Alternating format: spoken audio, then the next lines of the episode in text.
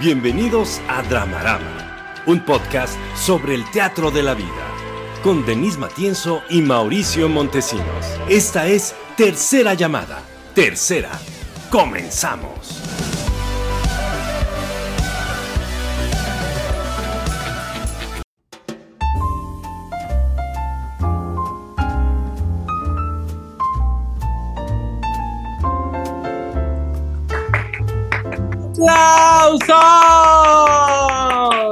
Bienvenidas, bienvenidos una vez más a Dramarama, un podcast de análisis de cultura, medios y audiencias. Estamos transmitiendo en todas nuestras plataformas en vivo y a todo color.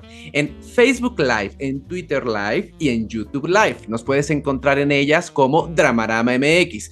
También en Instagram nos puedes contactar como Dramarama MX y el correo del programa es dramaramamx.gmail.com. Y ahora voy a presentar a los señores de los cielos, esas entelequias que hacen la magia técnica y poética de este programa. César Guidobro y Leonardo Ponce. ¡Aplausos!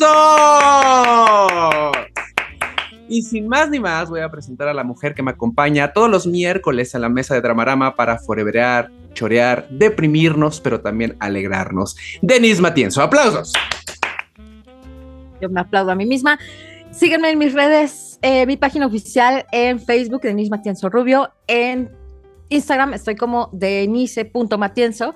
Recuerden que Denise se escribe con una N, con una S, con E al final y Matienzo se escribe con Z. En LinkedIn estoy como Denise Matienzo Rubio también. Ya sé que se dice LinkedIn. LinkedIn. Y en Twitter o Twitter estoy como arroba la Matienzo, para que todo lo digamos bien y mal al mismo tiempo. Mau, preséntanos tus redes. Es un gustazo estar de nuevo. Qué bonito que empezamos nueva temporada. Échale. Mi nombre es Mauricio Montesinos y me pueden contactar en Facebook, Twitter y Letterboxd como Pez de Oro MX, en Instagram como El Pez de Oro MX y en LinkedIn Mauricio Montesinos.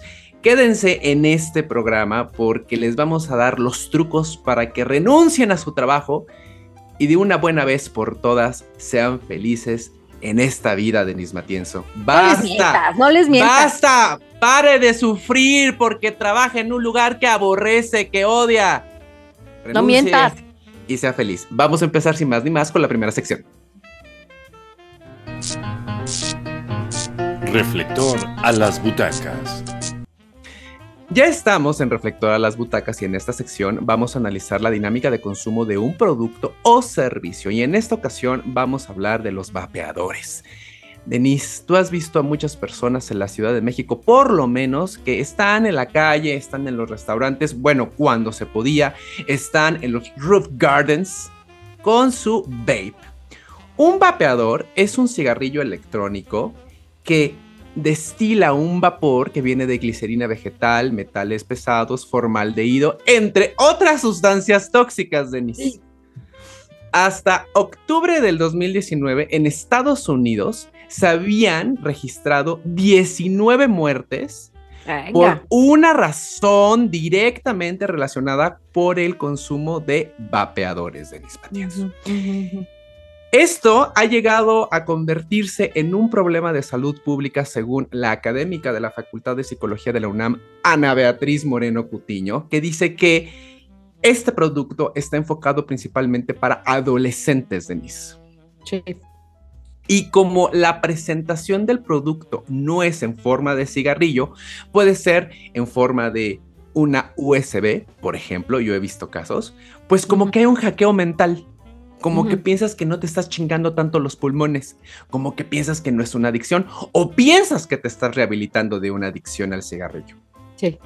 Pero esta académica ha declarado que para el 2022 han existido 975 mil consumidores de vapeadores entre personas de 12 a 65 años de edad. Sí. Entonces la COFEPRIS ya ha dicho, oigan, no mamen, ya no consuman estas cosas. Pero la mera verdad, entre el sistema capitalista que es muy maligno y que paga para estar en el mercado y que no se le ha podido comprobar del todo el efecto nocivo para la salud, pues los vapes están en disputa, en debate. Los quitamos, no los quitamos, chinguen a su madre las tiendas, no, vamos a vender poquitos, bueno, cada quien bajo su propio riesgo. Entonces es un desmadre, Denise. Es un desmadre entre que me va a chingar la vida o no me va a chingar la vida. Oye, pero eh, se supone que en México sí ya están prohibidos los cigarros electrónicos, ¿no? Finalmente, pero todavía, Exacto, pero toda, exacto, pero todavía existe una disputa y precisamente esta mujer que trabaja en la UNAM está diciendo, por favor, no caigan en la tentación, se van a chingar los pulmones, el cuerpo, la vida, no consuman eso, por el amor de Dios. Y el, otro día justamente estaba platicando sobre el asunto del cigarro electrónico porque justo se me señaló que eh, estos formatos eh, que salieron de, justo de las tabacaleras donde te venden un cigarrito ahí chiquito con tabaco que prendes con un encendedor electrónico y lo consumes a partir de un, pues es, es electrónico al final, pero lo recargas en la luz y ya no suelta humo y el, y el, el cigarrito, digamos, es un cigarrito chiquito que se consume con un, te digo, con una, con un dispositivo que estos le ganaron la batalla a la prohibición, que porque en realidad pues no son cigarros electrónicos, son un cigarro que se consume pues como, como con una especie de boquilla que prende electrónicamente, pero el cigarro en realidad no es cigarro electrónico. Los que perdieron la batalla fueron los vapeadores. Ahora, yo he visto muchas personas, Denise, que son fumadoras y fumadores compulsivos que dicen, es que esto sí me está ayudando a dejarlo. Y yo te pregunto a ti, Denise Matienzo. Ahí donde ven a Denise, fumó durante mucho tiempo en su vida. Yo te conocí fumando. ¿Sí? Tú, si en este momento eh, siguieras con el consumo de cigarro, ¿comprarías un vapeador? A lo mejor sí. ¿Sí? A lo mejor sí pero no te engañarías diciendo es que esto me va a ayudar, ¿no? ¿O sí? A lo mejor sí. ¿Sí? Sí. o sea, el, argumento, el argumento que yo he escuchado de, eh, por ejemplo, creo que, creo que mi hermano ya también está fumando esos cigarritos chiquitos. Ah, míralo. Sí, el argumento que yo he escuchado es que según ellos hace menos daño y es menos lo que fuman. Yo los he visto fumar igual, compulsivamente, como fuman cigarros de normal. O sea, lo que yo he visto es fuman, fuman igual, fuman lo mismo, fuman compulsivamente, fuman uno tras otro, nada más que ahora son unos cigarros chiquitos que meten en un dispositivo muy fancy, muy lindo y listo. El problema es la ansiedad. El problema es la ansiedad, güey. Yo te lo dije cuando yo dejé de fumar. O sea, el, el, el, asunto Alan Carr, que por supuesto les recomiendo ese libro, creo que yo ya lo he platicado acá varias veces, o no lo he platicado acá, cómo dejé de fumar con el libro Dejar de fumar es fácil si sabes cómo, de Alan Carr, que es uno de los métodos más efectivos en el mundo para dejar de fumar. Y lo que dice Alan Carr es, tú, no a ver, no hay nadie que haya dejado de fumar porque sabe que le hace daño. Tú ya sabes que te hace daño. Es más, yo ni te voy a hablar del daño que te hacen los cigarros. Eso ya tú ya lo sabes. No te tengo que contar, ya lo sabes, ya en las cajetillas ya viene ahí gente muerta. Ratitas muertas órganos necrosados, fetos de bebés, no, unas cosas horrendas, la verdad es que sí, horrendas. Entonces ya así llegando al gore, ¿no? Y al gore y a, bueno, una cosa horrible. Entonces yo no te voy a hablar de eso, lo que te voy a contar es cómo surgió a partir de justo del lobbying, de la publicidad, de las industrias tabacaleras, del, ¿no? de la mercadotecnia, cómo te vendieron la idea de que fumar es chido. Parte 2, te voy a contar de toda la ansiedad que sientes. Parte 3, te voy a contar todos los condicionamientos que tienes asociados a fumar. Y tú te vas a desintoxicar en 15 días de la nicotina. El problema es que lo que va a empezar después de eso es el condicionamiento y la ansiedad. Y de eso sí es bien difícil zafarse. Y lo que pasa con mucha gente cuando deja de fumar justamente es que la ansiedad la lleva a comer más, por ejemplo, o a tomar otro vicio. Entonces, un poco esto para decirte, si yo tuviera ese vicio y, dijera yo, ay, bueno, ya voy a fumar menos, voy a tomar el vape, sí puede ser, porque te sigues engañando, en realidad sigues con la Te sigues engañando, Denise, me encanta esa frase. Pues claro, te sigues engañando. O estos cigarritos chiquitos que ahora te ay, no, pues ya no hace tanto daño. Pues hace el mismo daño. Si lo fumas compulsivamente, hace el mismo daño. Ahora, ya me voy a poner muy apocalíptica como tú, porque tú eres el apocalíptico de acá, pero pues también vivir mata, o sea, no, no vivimos en un ambiente como eh, libre de tóxicos, vivimos al contrario, creo cada vez más en una sociedad sumamente tóxica. empezando por la comida, Denise. Empezando por la comida, además, fíjate que alguna vez alguien me decía, ay, bueno, pero este, el, señor fulanito de tal en un edificio lleva 40 años viviendo en este edificio y nunca se ha enfermado y ha pues, tomado agua ahí del del tinaco de asbesto y se ha bañado con asbesto toda la vida, 40 años, ay, ¿por qué habría que cambiarlo? Y dices, no, es que estos argumentos de verdad son de a tiro y me rebasan. Pero dices, a ver, sí, pero lo que hay que entender es que las generaciones, por ejemplo, de los boomers, se criaron con terrenos donde se generaban, eh, no, se generaban, se cultivaban em, hortalizas, hojas y demás, ¿no? Algunos vegetales que tenían ciertos nutrientes que ya no tienen los actuales, ¿no? Hace poco estaba viendo un video del doctor La Rosa, luego lo voy a recomendar, donde decía la proporción de hierro que tienen las espinacas hoy con la proporción de hierro que, bueno, o la cantidad de hierro que tenían antes, en la, en la época de nuestros abuelos. Y es ridículo. O sea, es como de 1 a 200 la proporción. Una cosa así de que dices, no, no puede ser. O sea, ya no tienen nada de hierro las espinacas. Entonces, claro, vivimos en, unas, eh, comiendo alimentos mucho, eh, mucho menos nutritivos porque las tierras ya no son igual de nutritivas. Además, procesados, además industrializados, además comemos mucha chatarra, además comemos un montón de azúcares y de sales y además te metes el vape y además vives en, una organización tóxica y además, ah, ya, o sea, Aparte tu pareja es tóxica. Ajá. Ajá. Y todavía te la pasas en TikTok viendo pura pendeja. Pues también, o sea, güey. es que, güey, pues es que, pues también ayudémonos, güey. O sea, ¿cómo le haces? Pues a ver si si no, pues si, si todo es muy tóxico, pues cómo le rebajo tantito al tóxico, ¿no? Como yo tengo un amigo, Denis, que alguna vez yo le dije, muy inocentemente, ¿no? Muy, muy, inocentón yo. Yo le dije. Muy inocentón tú, a ver. Muy inocentón, le dije, es que pues yo no creo que tenga una adicción. Y me contesta muy sabiamente, ¿a poco se puede vivir la vida sin adicciones? Éjele, éjele, éjele. Y sí me voló la peluca un rato, ¿eh, Denise la recogí y creo que tiene razón. Yo, pues sí, ahora sí que como hay, una canción de Café Tacuba muy bonita que, justamente, no me acuerdo cómo dice toda la letra, pero justo como que dice, pues, como, pues, como que tú que te metes, ¿no? O te alimentas de información, o te metes algo por la cara, o tienes alguna adicción, tienes, güey. O sea, no te hagas, ¿no? No te hagas, ya, sal del closet. Ya, por favor, por el amor de Dios. Entonces, ¿tú a qué eres adicto, Mau?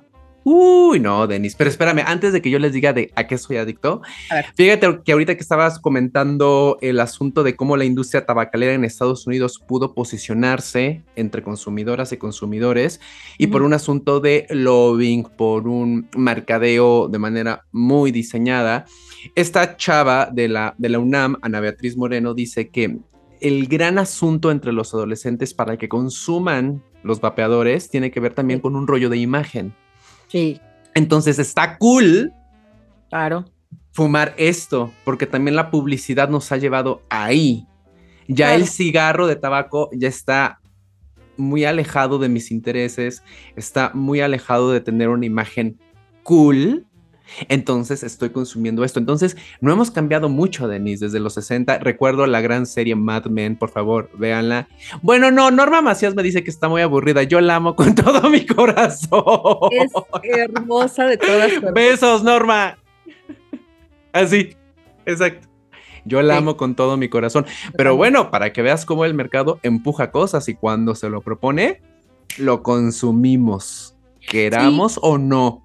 Creo que acá lo interesante es que ha habido eh, lo, que te cuenta justamente Alan Carr y lo pueden ver, o sea, güey, pueden buscar estos videos y estos documentales, están en YouTube, porque la Universidad de YouTube, recuerden, ahí está todo, donde te cuentan justamente cómo posicionaron, y Bernays fue uno de los, de los grandes eh, promotores de esta propaganda, cómo eh, publicitaron que ya los cigarros en algún momento estaban asociados a la hombría, por ejemplo, a la masculinidad. el vaquero Malboro. El vaquero, se me había olvidado esa imagen en mi vida, Denise. Claro, el hombre Malboro era un vaquero. Entonces era el, em, el epítome de la masculinidad en ese momento. Es el hombre más masculino que hay. Es un vaquero, es muy hombre. Y entonces, bueno, pues los hombres fuman. Pero luego resulta que las mujeres pues también fumaban. ¿Cómo le hacemos para que las mujeres fumen más? Bueno, pues entonces ahora les vamos a decir que es parte de su liberación. Que una mujer plenamente liberada, una mujer que de verdad es mujer y que no está a costillas de un hombre, es una mujer contemporánea, nueva, de la nueva era, fuma. Y que ahí estaban tus pendejas y se la creen, ¿no? Entonces ahora no solo es ser muy macho, ahora también es ser muy mujer y muy empoderada y muy liberada.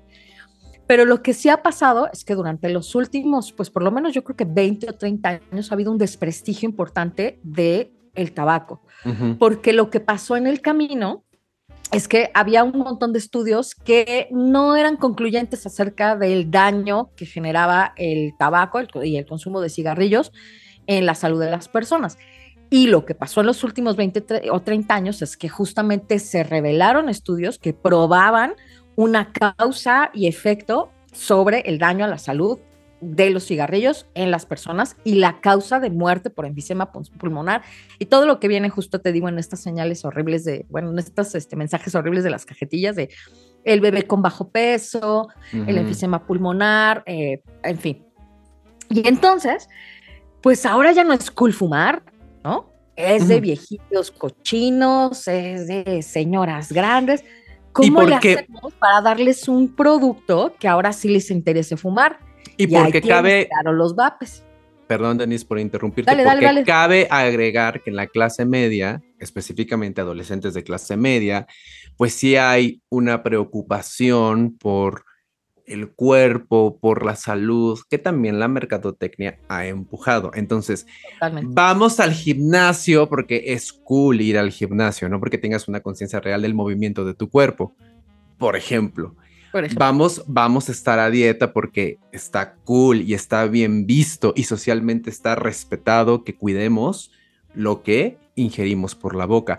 Y ahí entra este tipo de producto, como los vapeadores. Aunque dice Ana, Ana Beatriz que, bueno, los, los aerosoles que están usando hasta la fecha, no se sabe qué chingados contienen. Y fíjate que en mi pesquisa, el rango de precios de un vape está entre 180 y 270 pesos, Denise.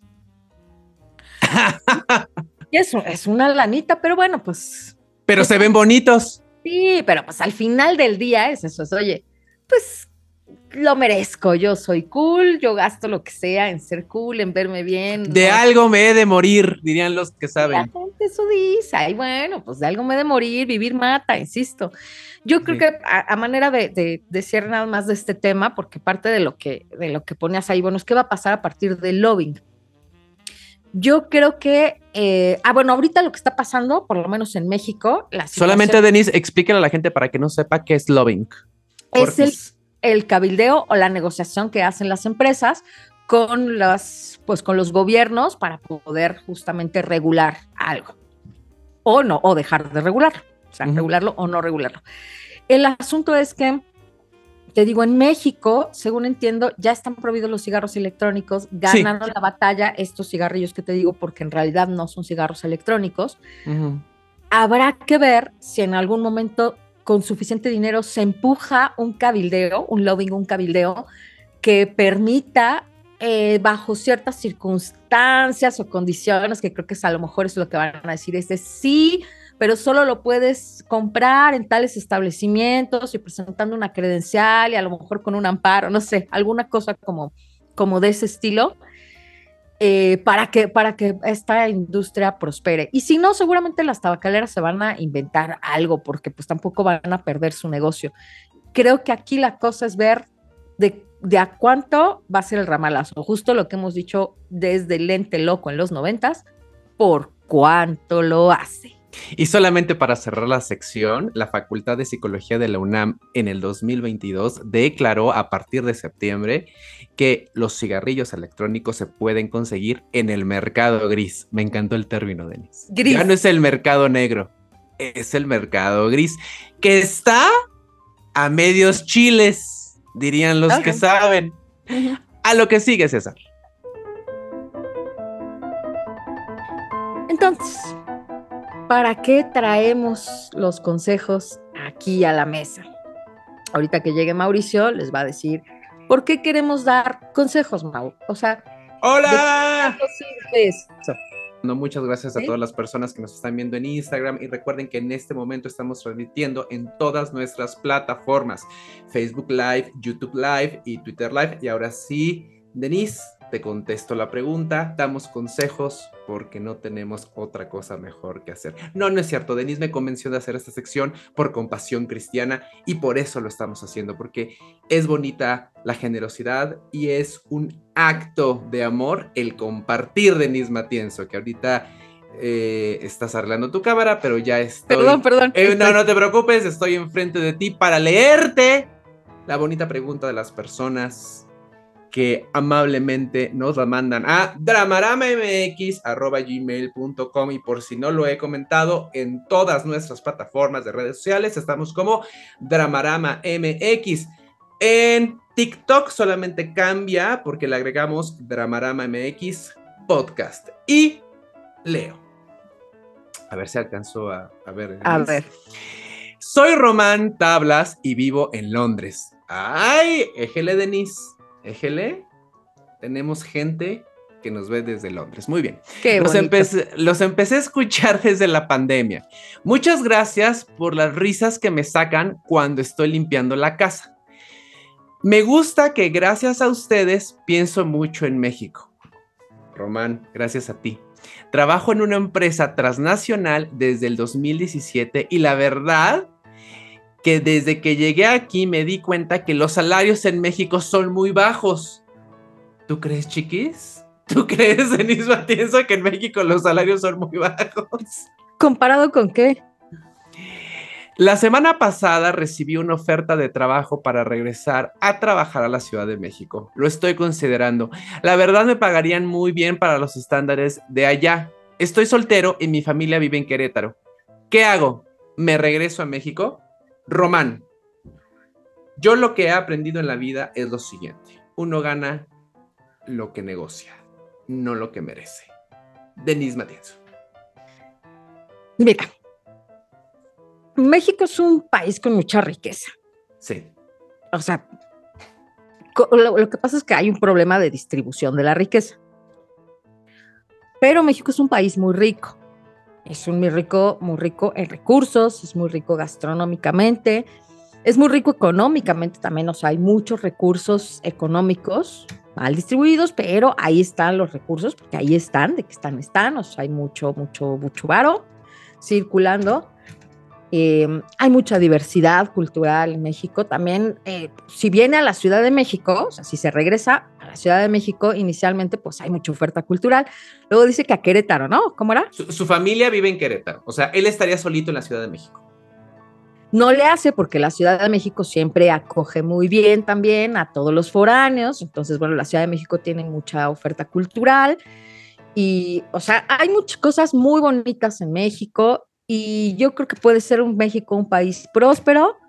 O sea, yo mi consejo es no te regreses. O sea, haz de cuenta que no, ajá, ajá, sí, no te regreses. Ajá. sí. Gracias Instagram. Nos vemos hasta la siguiente semana, miércoles en la noche. Cuídense mucho y aquí nos quedamos para la siguiente sección. Vamos, César.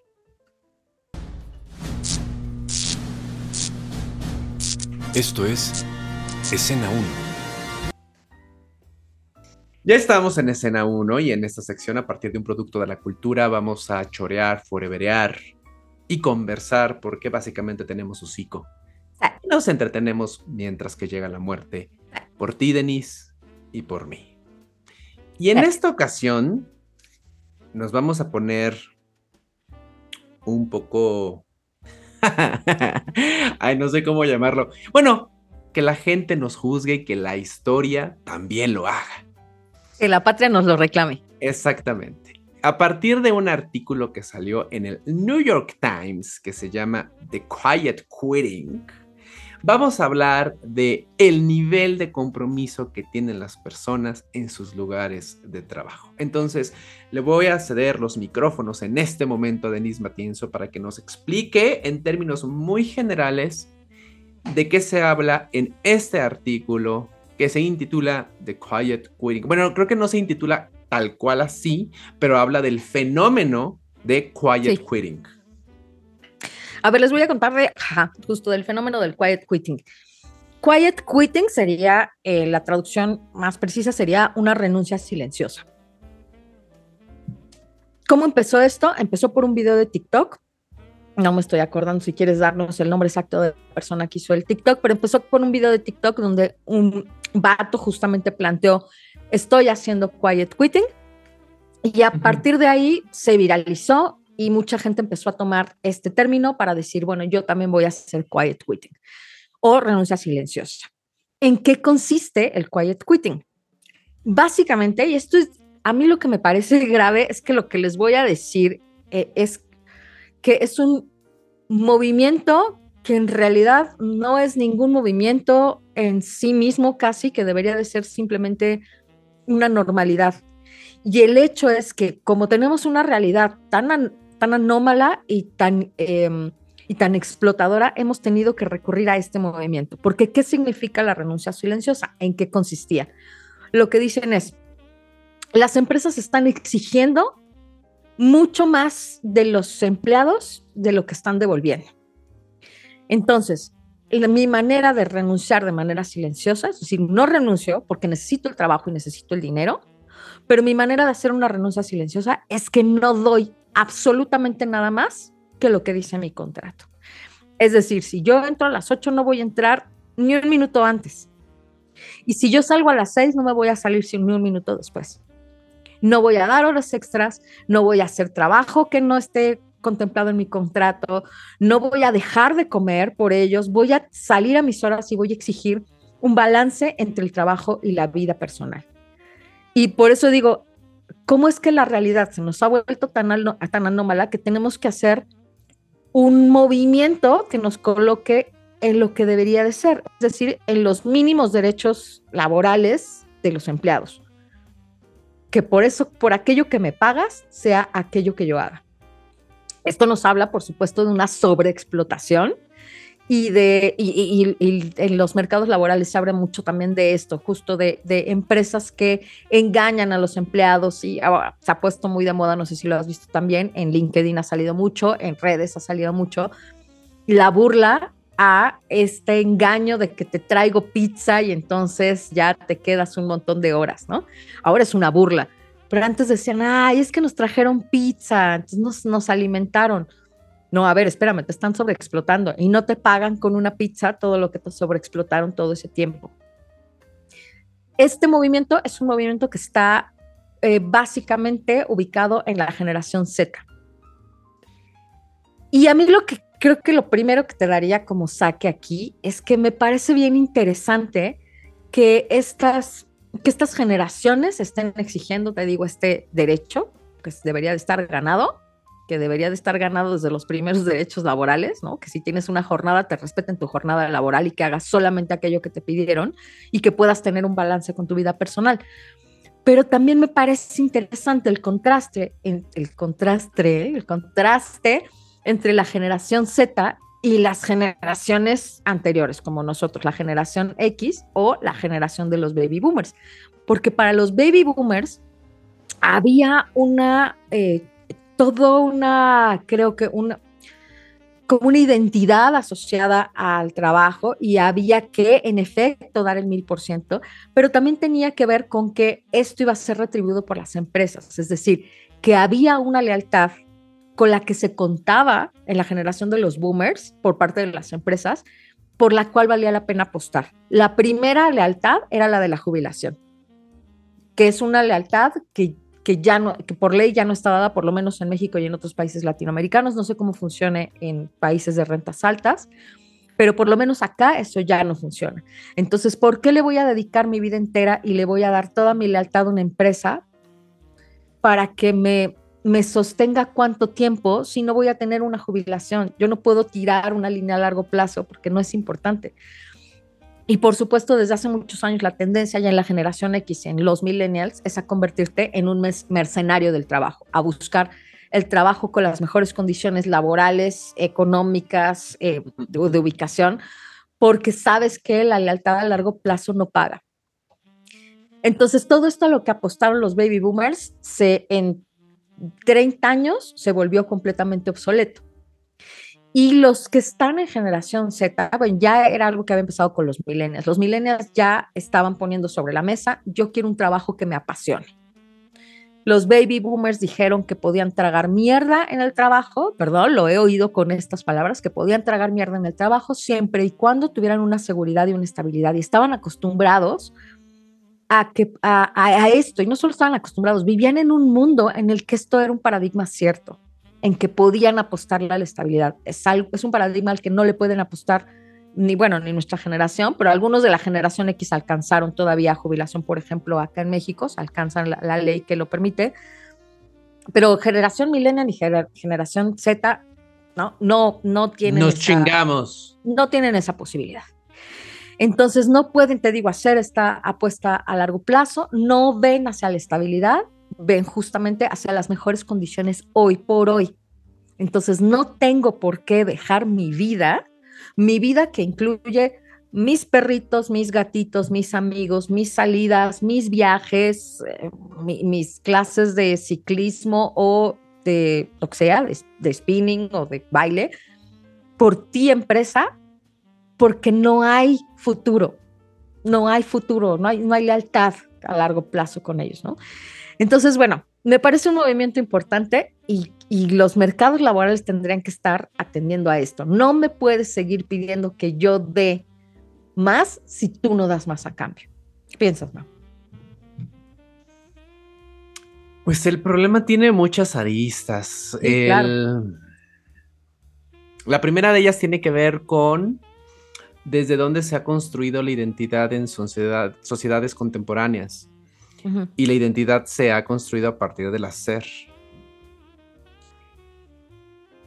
Y cuando pasas más tiempo en el trabajo que con tu familia, que con tus amigos, que con tu novio, que con tu esposa, pues evidentemente ahí hay un indicador de dónde está la construcción de la identidad de una persona, que es en el hacer y en el sistema capitalista está en la producción. Y creo que eso se ha inoculado en nuestras psiques de tal manera que salir de ahí está muy cabrón. Porque tú me estás diciendo, Denise, ok, no le voy a dar más a la empresa de lo que me da, pero mi identidad sigue construida en el hacer. Entonces tengo que buscar más trabajos, tengo que conseguir más empleos para que esto suceda. Sí. Siguiente arista. Este chavo que lanzó el video de TikTok viene de un país de rentas altas. Platícanos, Román Tablas, tú que vives en Londres, cómo se vive el quiet quitting. Sí, pero, pero el asunto. Viene de países de rentas altas, ¿eh, O sea, sí hay que ponerlo claro. en México no, no sé si esto aplica. Claro, claro. Entonces, en, en un país de rentas medias bajas, como es el que tenemos en este momento a la mano tú y yo, Denise, o sea, en México, pues eso se complica un poco más porque eh, si no cumples ciertos lineamientos, pues te vas y alguien más va a querer hacer el trabajo que tú no quieres hacer y alguien más va a querer la sobreexplotación que tú no estás dispuesta o dispuesto a pasar. Alguien más la va a aceptar, ¿no? No sé si la va a querer, pero sí la va a aceptar. Empezando por los sueldos, Denise. Claro. Es decir, tú me estás cobrando más que este cuate, pues yo, empresario, me voy a quedar con el que me está cobrando menos. ¿Sí me explicó? Entonces, ahí hay una cosa un poco complicada. Y también la siguiente arista tiene que ver con la comunicación organizacional en México, en donde no solamente, como tú dices, eh, pues los empleadores deben de estar atendiendo a este fenómeno, solamente como curiosidad o como estandarte, sino también los empleadores.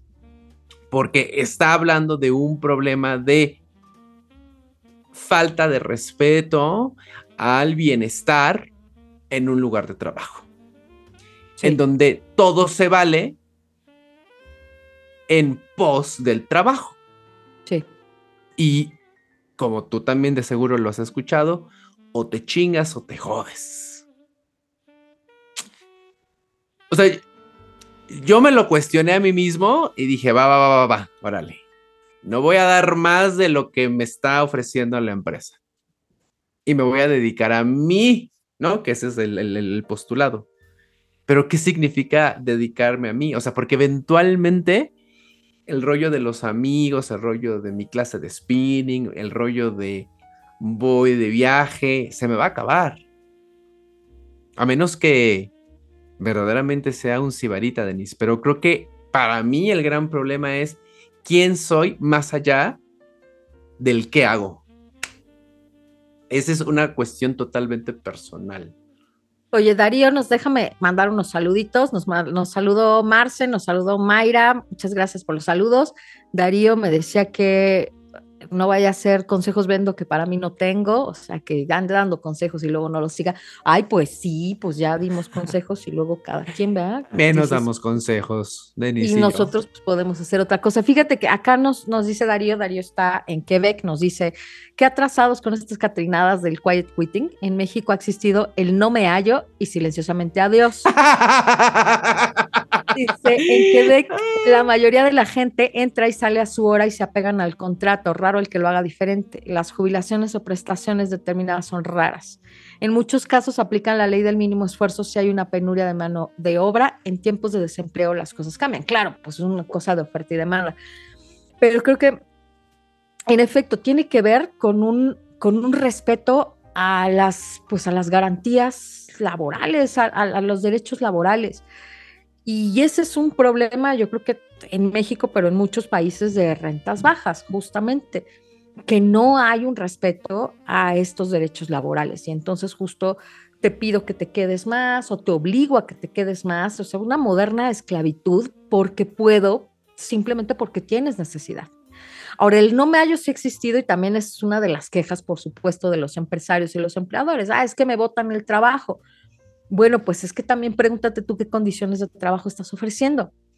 A veces sí tiene que ver con las condiciones de trabajo, a veces no, tiene que ver con. La mayoría no se pregunta eso, Denis. Así está te lo apuesto, Te lo apuesto. No creo que la mayoría se pregunta eso. Pero entonces es que yo no entiendo por qué la gente no quiere trabajar, pues si tiene que trabajar, este, mira, nada más descansan un día y trabajan 12 horas y además, o sea, no está en su contrato, pero además los pongo a limpiar, pero además dices, oye, no, pues no seas abusivo y les pago 3 mil pesos al mes. Pues no seas abusivo, carnal, obviamente te van a dejar el trabajo, porque eso se llama esclavitud, ¿no? Porque lo que tú estás haciendo es abusando o sea, estás pagando muy poco por un trabajo por el que deberías pagar más. Ahora, como decías tú también, pues hay quien lo aguanta y hay quien lo tolera y quien lo acepta porque hay mucha necesidad. Sí, hay gente que tiene pues, muy, muy escaso. Bueno, y porque Denise, desde Latinoamérica nos movemos simbólicamente en la carencia. Esa es la verdad. Bueno, simbólica y realmente también, Denise. O sea, o sea, vamos, lo estoy llevando en términos de estructura mental, pero también la realidad es que eh, tenemos economías muy frágiles. Eso también es, es, un, es un dato duro, pues, ¿no? Ahora, hace, fíjate que estoy revisitando el libro Comer, Rezar, Amar. Y, y una de las cosas que, que, que dice, y lo dice también en la película, pero bueno, hay un poquito más de esta reflexión en, en el libro, donde Elizabeth Gilbert, les decía, los recomiendo mucho, yo sé que parece como también una literatura muy barata, pero verdaderamente el libro vale mucho la pena. La película es muy buena, pero el libro vale mucho la pena. Y en, e, y en esta parte, de, y está muy al principio, donde cuando ella está en Italia, donde ella reflexiona, es que mi origen protestante, porque recordemos que la ética protestante lo que dice es que a ti te dignifica el trabajo, es que lo que te acerca a Dios la manera de servir a Dios y de conectarte con Dios es el trabajo. Y lo que dice ella es, a ver, yo vengo de una ética protestante y porque tengo esta cultura, entonces todo el tiempo siento que tengo que estar haciendo. Y lo que, lo que ella reflexiona en el camino, y justo también te digo, está en la película, no me acuerdo cuál es el término, pero es la alegría de no hacer nada o, el confort de no hacer nada italiano, donde dice, a ver, nosotros no tenemos problema para no hacer nada, porque culturalmente, socialmente lo vemos como algo deseable, lo vemos como algo positivo. Pero ustedes los gringos, en la película se lo dice uno, uno de los personajes, pero e, en, el libro lo reflexiona ella, te digo más profundamente. Dice, los, los gringos lo que tienen es que son los reyes del espectáculo, del entretenimiento, pero no son los, los dueños de su placer y de su descanso. Cuando llega el fin de semana, se, aplastan en un sillón a ver la tele y a tomar cervezas porque creen que por fin se lo merecen, que ya se partieron suficiente el hocico para entonces ganarse esa cerveza. Y porque eso dice la publicidad.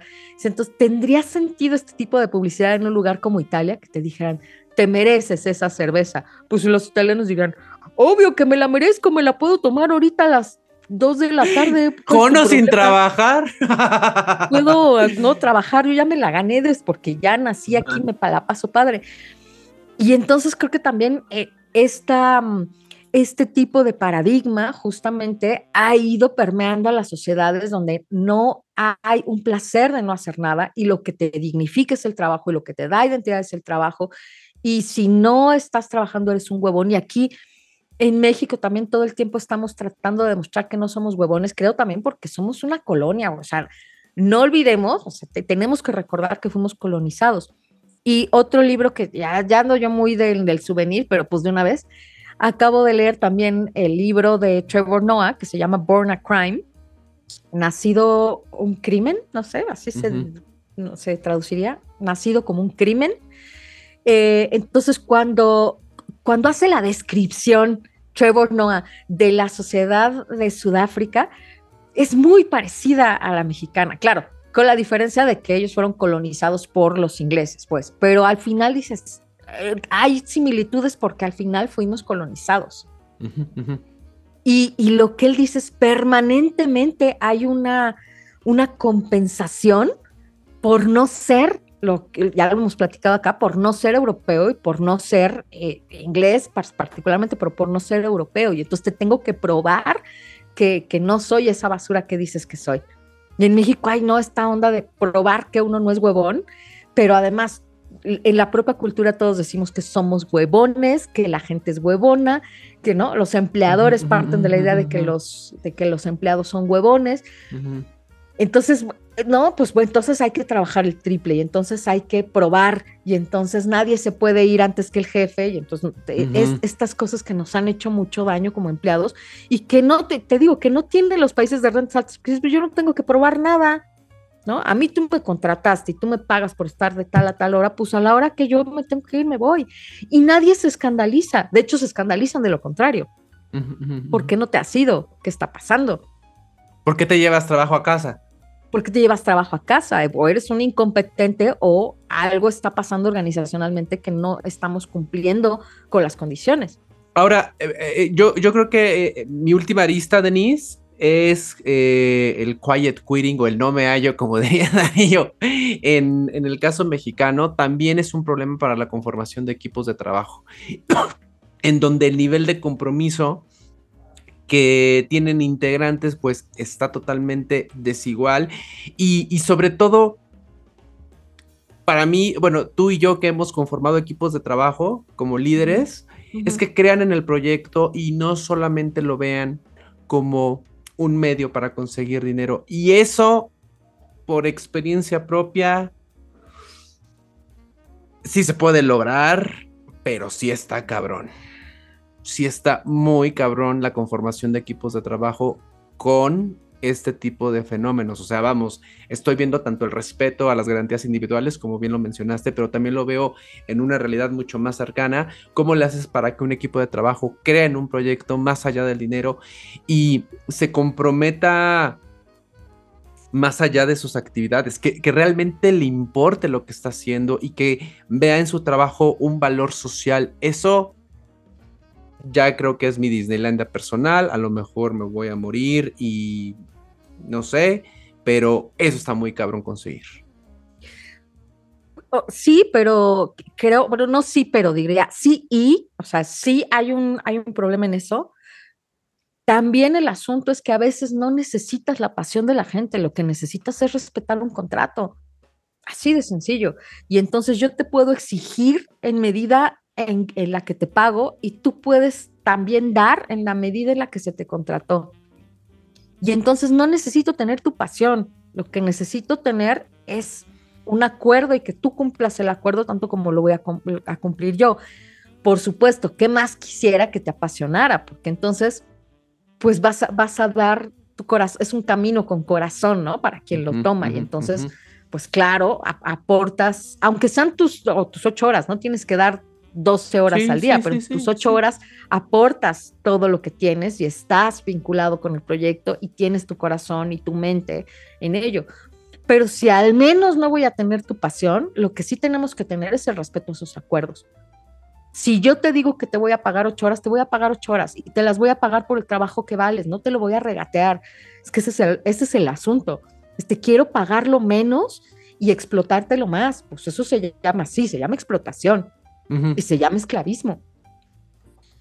Y, y, luego digo, ay, pero es que no te pones la camiseta, ay, pero es que no tienes pasión por el trabajo.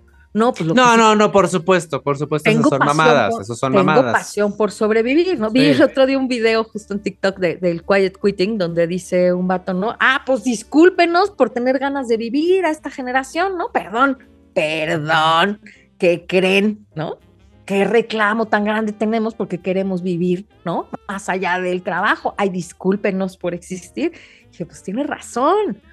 Es que si no se están respetando esos derechos de la gente a tener un balance entre vida laboral y vida personal, pues, pues hay que empujarlo. Ahora, en efecto, otra vez, creo que mi conclusión es, este movimiento vive eh, y, y creo que va a mover primero a las generaciones silenials, generación neta, Z, perdón, Z, neta también, de los países de rentas altas y quizá con el tiempo, a partir de las empresas internacionales o transnacionales, se vaya moviendo esto a las culturas de las empresas latinoamericanas, por ejemplo.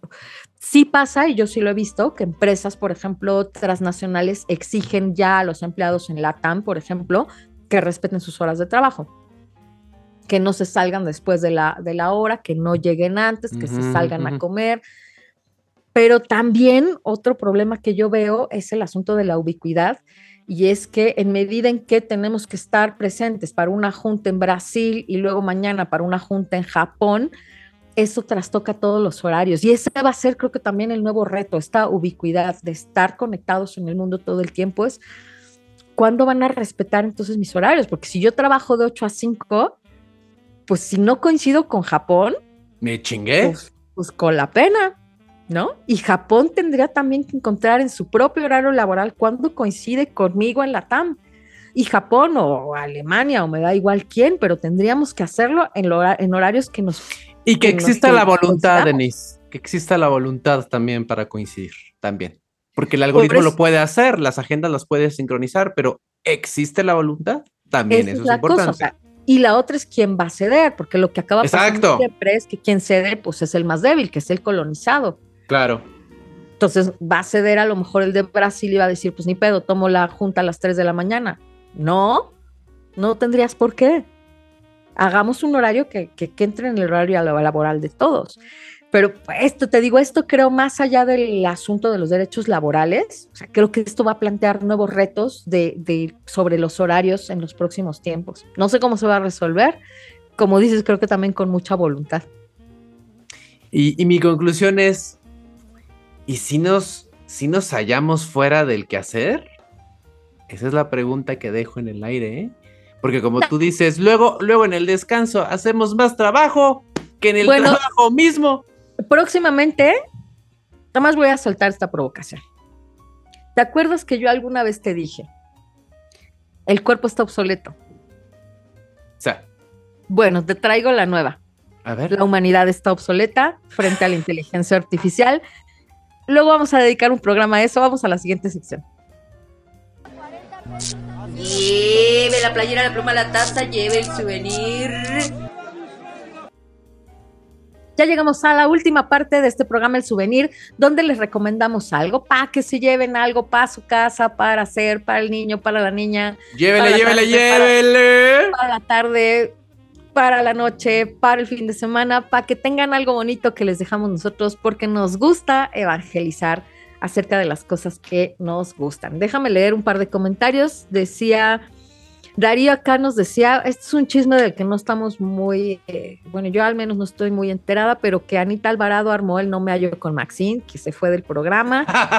Quería que fuera dos días por el precio de uno. Bueno, pero, pero, dice, ¿por cuántos te gustan que estén en el dilema de tener una llamada con Japón? Es la minoría, lo más sería conferencia Rosarito, Baja California, Mérida. Pero aún así, ¿no? Aún si fuera un asunto de nos tenemos que poner de acuerdo entre tres usos horarios, ¿no? En horario del centro y, dos horarios a los costados, que eso ya pasa en Estados Unidos, no ponerse de acuerdo entre la costa este y la costa oeste, tienen que coincidir con nuestros horarios de trabajo. Yo no tendría por qué tomarlo fuera de mis horarios de trabajo, ni tú tampoco del otro lado del mundo o del otro lado del país. O lo que viene siendo lo mismo, no me estés chingando. Cada que se cumplan los horarios, hagamos un sindicato, fuerza, empleados. ¿Cuál es tu souvenir? People, wake up. Exacto. Yo les voy a recomendar una Empleados exposición. unidos, jamás Yo les voy a recomendar una exposición de diseño que generosamente Nancy Corona, que es la diseñadora del logotipo de este programa. ¡Aplausos! Ay, sí. No solo del logotipo, de la imagen, de las versiones. De la comunicación gráfica del programa. Que la verdad es una chulada, es la que tenemos desde hace ya varios años y de hecho sí, justo hace mucho que no nombrábamos a la autora de esto. Que eh, Nancy Corona me invitó que se llama Diseño en Femenino y que habla de la presencia de las mujeres del diseño en México de 1940 a 2022. Las curadoras de esta exposición son Anelena Malet y Pilar Obeso y eh, conjuntan el trabajo de diferentes creadoras desde el área de diseño de 15 estados de la República, en donde destacan Verónica Monsiváis, Pixie Hopkins, que es la chava que vendió peluquitas y pestañas en los 60, por ejemplo, para hablarnos de las diferentes áreas donde han movido su trabajo de diseño, que van desde el vestido, desde la indumentaria hasta trabajos ya de biotecnología. La exposición se encuentra en el Museo Franz Mayer, que se ubica en Avenida Hidalgo número 45. Los horarios son de martes a viernes de 10 a 5 de la tarde y los domingos de 11 a 6. Yo, yo creo que es una exposición necesaria. Tengo muchas reflexiones. Tres rápidas, Denise, tres rápidas.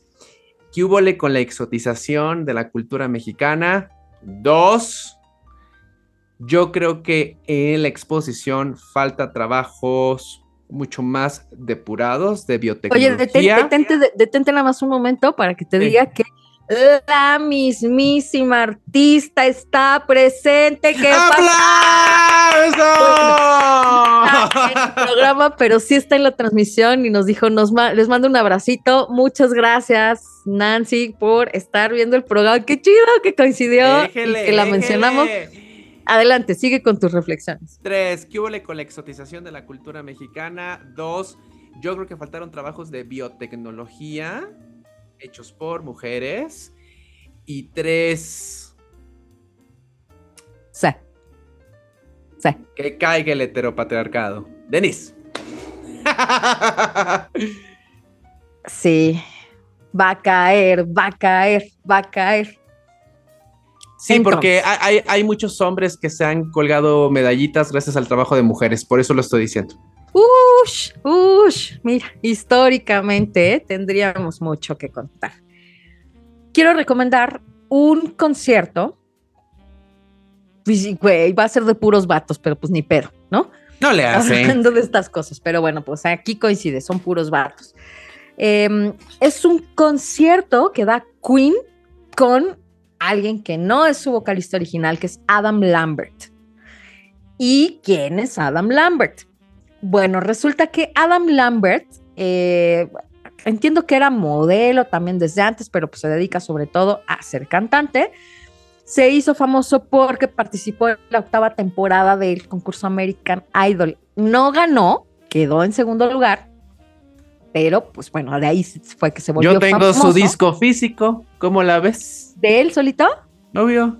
Ah, bueno, pues es una joya de cantante. Es muy queer, además, en, su imagen. Yo creo que además es, es, un tipo muy bien parecido, es un tipo muy guapo. Como que lo que yo he visto también de sus fotos es de, que de pronto tiene a veces como looks más tirándole a lo masculino, a veces más tirándole a lo queer, eh, a veces además como que sube de peso, a veces baja de peso y entonces tiene como, como una cosa muy camaleónica. Pero pues tiene un estilo muy particular y entonces se avienta Adam Lambert un conciertazo con los músicos de Queen. Está disponible en Netflix, me parece. Sí, creo que sí, está disponible en Netflix, hasta donde entiendo. No se, pueden encontrar a lo mejor cachitos en YouTube, pero en Netflix está disponible. Y de verdad, Adam Lambert lo hace súper bien. Yo creo que Freddie Mercury estaría muy, muy, muy orgulloso de, de, Adam Lambert por el trabajo que hizo en ese concierto. Canta muy bien, lo hace muy bien, tiene una presencia escénica brutal. O sea, de verdad creo que lo hace muy bien, se los recomiendo muchísimo. Adam Lambert con Queen en Netflix. Las redes del programa son Dramarama en Facebook, Twitter, Instagram y en TikTok estamos como Dramarama MX Podcast. El correo del programa es dramaramamx.gmail.com. Voy a agradecerle a los señores de los cielos, Leonardo Ponce y César Huidobro, por estar a cargo de la magia técnica y poética de este programa. Mi nombre es Mauricio Montesinos. Me pueden contactar en Facebook, Twitter y Letterboxd. Ahí reseño todos los contenidos audiovisuales que estoy consumiendo como Pez de Oro MX, en Instagram como el Pez de Oro MX y en LinkedIn, Mauricio Montesinos. Denise. En Facebook me pueden seguir en mi página oficial Denise Matienzo Rubio, en Twitter, en mi eh, cuenta oficial, arroba Denise Matienzo. Recuerden que Denise es con una N, con una S, con E al final y Matienzo con Z. En Twitter como arroba la Matienzo y en LinkedIn como Denise Matienzo Rubio. Muchas gracias. Recuerden seguirnos en todas nuestras redes. Mándenos, por favor, sus peticiones de consejos. Nos encanta aconsejarles. Bueno, nos encanta mal aconsejarles y no seguir nuestros propios consejos. Y pues ya, nos despedimos y les mandamos hartos besos. Nos vemos el siguiente miércoles. Cuídense mucho. Adiós. Chao. Esto ha sido Dramarama con Denise Matienzo y Mauricio Montesinos. Te esperamos la próxima semana porque siempre hay drama.